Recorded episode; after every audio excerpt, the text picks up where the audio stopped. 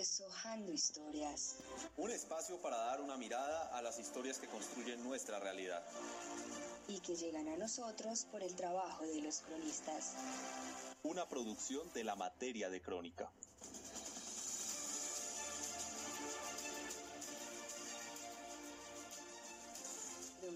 Comunicación Social. Facultad de Arte, Comunicación y Cultura periodismo universitario de la Universitaria Agustiniana. Yo hace algún tiempo no consideraba que tuviera un don, pero gracias pues, a mi trabajo y pues a las personas que se han hecho lecturas y demás conmigo, pues sí me lo han hecho como, me han hecho creer como un poquito más en mí. Quien acabamos de escuchar es Lady, una joven de 23 años que desde hace 7 años practica brujería. En la actualidad hace sus consultas mediante Instagram, donde comparte sus conocimientos de manera muy concisa, es decir, claros como el agua. ¿Acaso existen personas que tienen ese don y no lo demuestran? ¿Es bueno o malo juzgar a aquellos que se dedican a esto?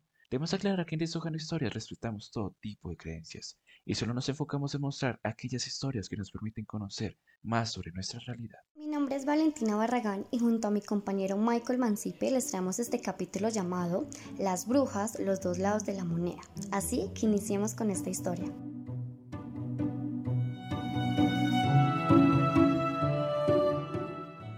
Lindy creció en una familia católica. Por el lado de su familia paterna siempre han estado vinculados con esta religión de hecho, la siguen al pie de la letra.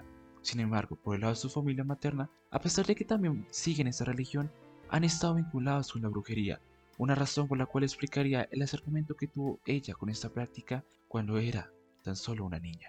Mm, yo tenía como 12 años aproximadamente, estaba como tal pasando por una situación complicada y ahí entré como un grupo de artes, ¿sí? de la comunidad donde vivo, de artes específicamente de teatro ahí conocí una persona que la verdad estaba eh, como siendo principiante en el tema y me inculcó muchas bases. Eh, a mí me gustó demasiado, demasiado, pero después pues por cuestiones de tiempo y demás tuve que dejar de ir pues como tal a este grupo.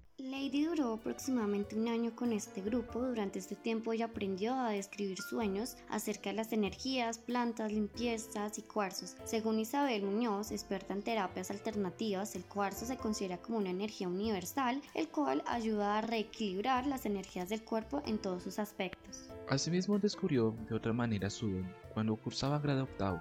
Generalmente le dolían los huesos o los músculos de sus piernas cuando algo malo podía ocurrir.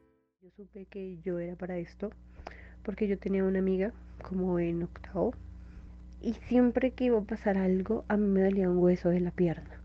Yo le decía como, parce, nos van a regañar por hacer tal cosa y tal pasaba.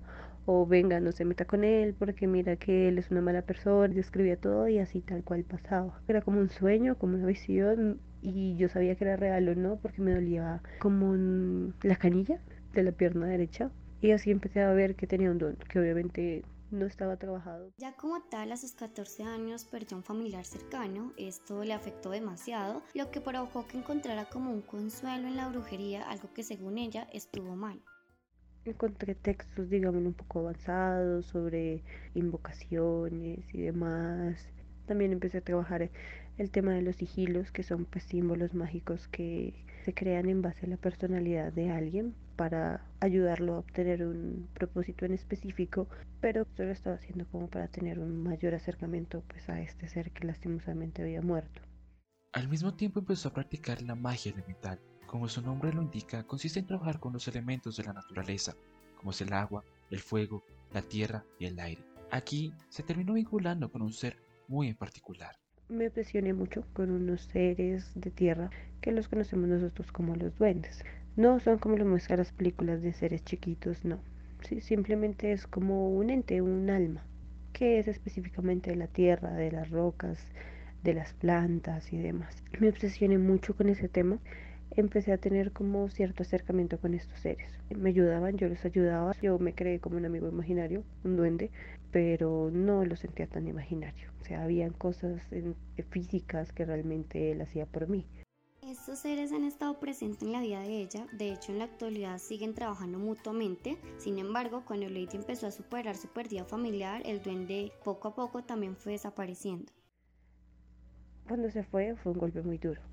Entonces empecé a mirar muchos temas para volverlo a llamar, por eso me empezaron a interesar mucho las runas, porque las runas hablan, o sea, la, la mitología nórdica vikinga, que son pues, de donde vienen las runas que yo leo, parte mucho desde los duendes, los enanos, los gigantes, y yo literalmente en toda cultura empecé a mirar el tema de los duendes, que en algunos lados se llamaban elfos. Para la cultura vikinga, el origen de las runas involucra a su dios principal, Odin. Este mito le robó la atención a Lady, lo cual provocó que se sintiera más curiosa por conocer y aprender el uso que le podía dar a estas runas, encontrando como resultado la adivinación. Lo tenemos como una parte de talismán. Entonces, pues cada runa significa como algo y te ayuda a conseguir ese propósito. Digámoslo, hay para todo, para tener hijos, eh, pues para ser fértil, para que la cosecha salga, mm, para poder viajar, eh, para poder tomar mejores decisiones. Sí, la verdad, para lo que quieras. En la actualidad ella usa las runas vikingas para poder aclarar las dudas que le presentan las personas. Sin embargo, durante el proceso de aprendizaje cometió varios errores que según ella dañaron gran parte de su vida. Esto se debe a que iba de un lado para el otro, conociendo y realizando diferentes cosas delicadas, podríamos llamarlas como magia oscura. Esto provocó un gran cambio en su vida, ya que incluso su madre le puso demasiada atención y al mismo tiempo provocó que dejara la brujería de lado por un tiempo. Duré seis meses estudiando pues lo que se conoce como magia negra, todo el tema de maldiciones y ritos. Estaba haciendo muchas cosas mal, soy manatirica y en vicios y demás. Entonces mi mamá sí lo vio como si fuera una manipulación de algún tipo de secta. O sea, no me prohibió, pero sí me como me advirtió de que me estaba metiendo en cosas que no entendía. Después de haber pasado tantas cosas, Lady encontró a su pareja actual, alguien quien la impulsó y apoyó a seguir realizando estas prácticas. Lo dejé como un año. Ahí conseguí una pareja, que es mi pareja actual. Yo le conté un poco de esta historia y él me impulsó mucho a volver a retomarla. Asimismo recibió bastante apoyo por parte de su familia materna, ya que en varias ocasiones las personas acudían a ella para que les hiciera diferentes lecturas. Esto también le permitió que ganara más experiencia en este mundo. Sin embargo, por parte de la familia de su papá fue algo distinto, principalmente por las creencias que ellos tienen, aunque en la actualidad ya todos aceptan a lo que ella se dice. Mi papá me apoya mucho también y me molesta mucho, me manda muchos memes de brujas, la verdad, pero él y su familia es muy católica, ¿sí? Entonces no me juzga ni nada, pero sí es muy escéptico. Entonces él dice que lo que hago es a veces es estafar a las personas. Bueno, lo decía en un principio, ahora no tanto. Solo que mi papá tiene un número pesado. Entonces, pues obviamente yo respetaba mucho su opinión.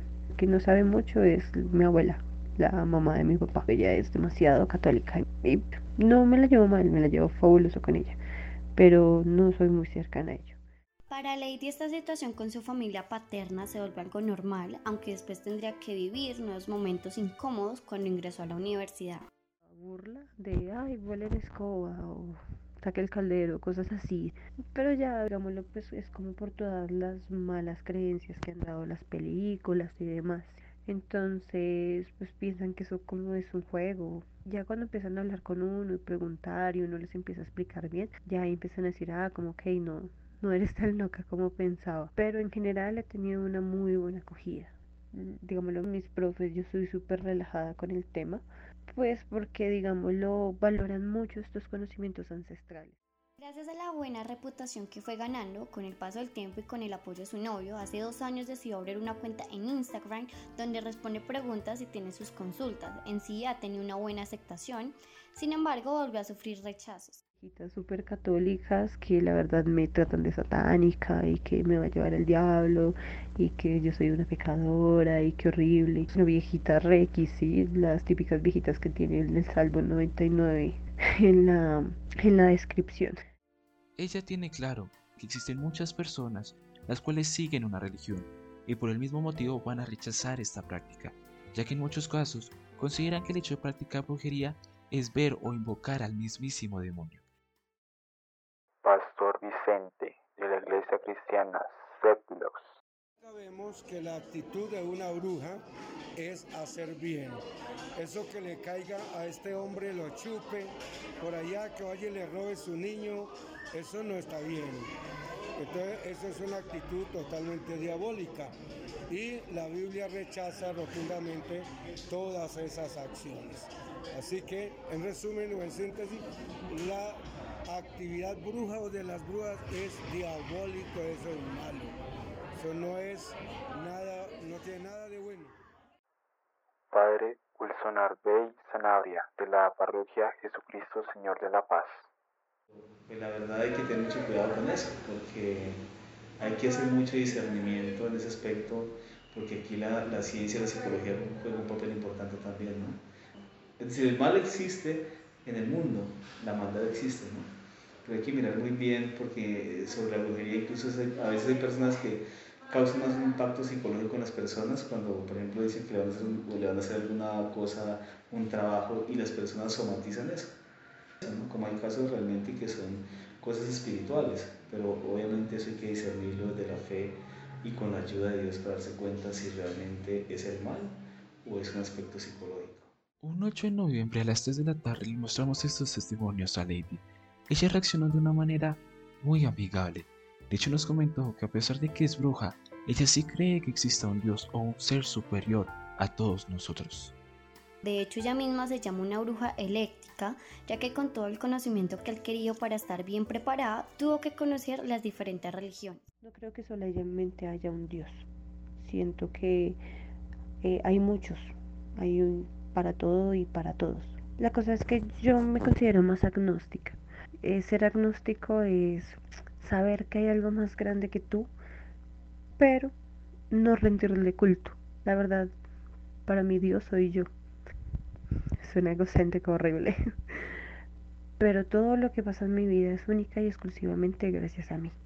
Que sí, hay personas que han ayudado, hay cosas que han apoyado, pero si yo decido levantarme, o sea, si yo me levanto es porque yo decidí hacerlo. Pero sí, o sea, sí creo que hay una fuerza superior a mí, sí creo que hay algo más grande que controla, sí creo que hay algo más grande que nos creó, pero no le rindo culto y mucho menos lo personifico, lo humanizo, lo vuelvo una figura humana, como pues ha sido la historia con el tema de las, de las deidades y de los dioses.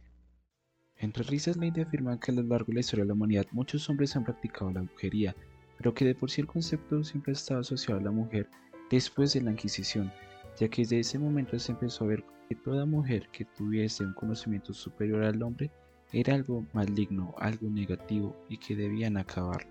Actualmente ella estudia para convertirse en profesora sociales, al mismo tiempo volvió a estudiar a los ángeles, demonios, ritos y todas las cosas que le permitan en algún momento sanar a una persona. Para ella es algo necesario aprender en la oscuridad para poder encontrar la luz o las energías positivas, ya que considera que su misión como bruja es ser ese puente que conecte la naturaleza con el humano con el fin de adquirir un equilibrio.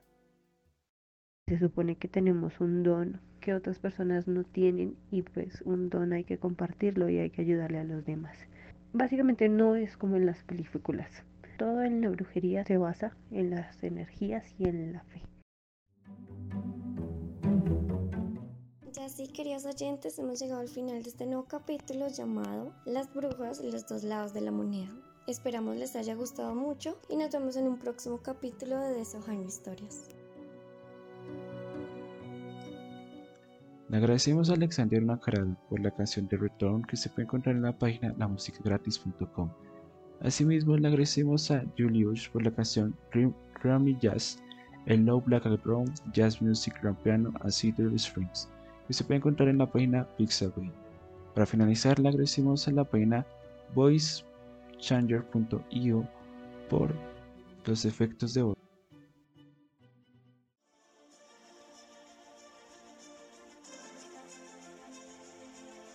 Deshojando historias. Un espacio para dar una mirada a las historias que construyen nuestra realidad. Y que llegan a nosotros por el trabajo de los cronistas. Una producción de la materia de crónica.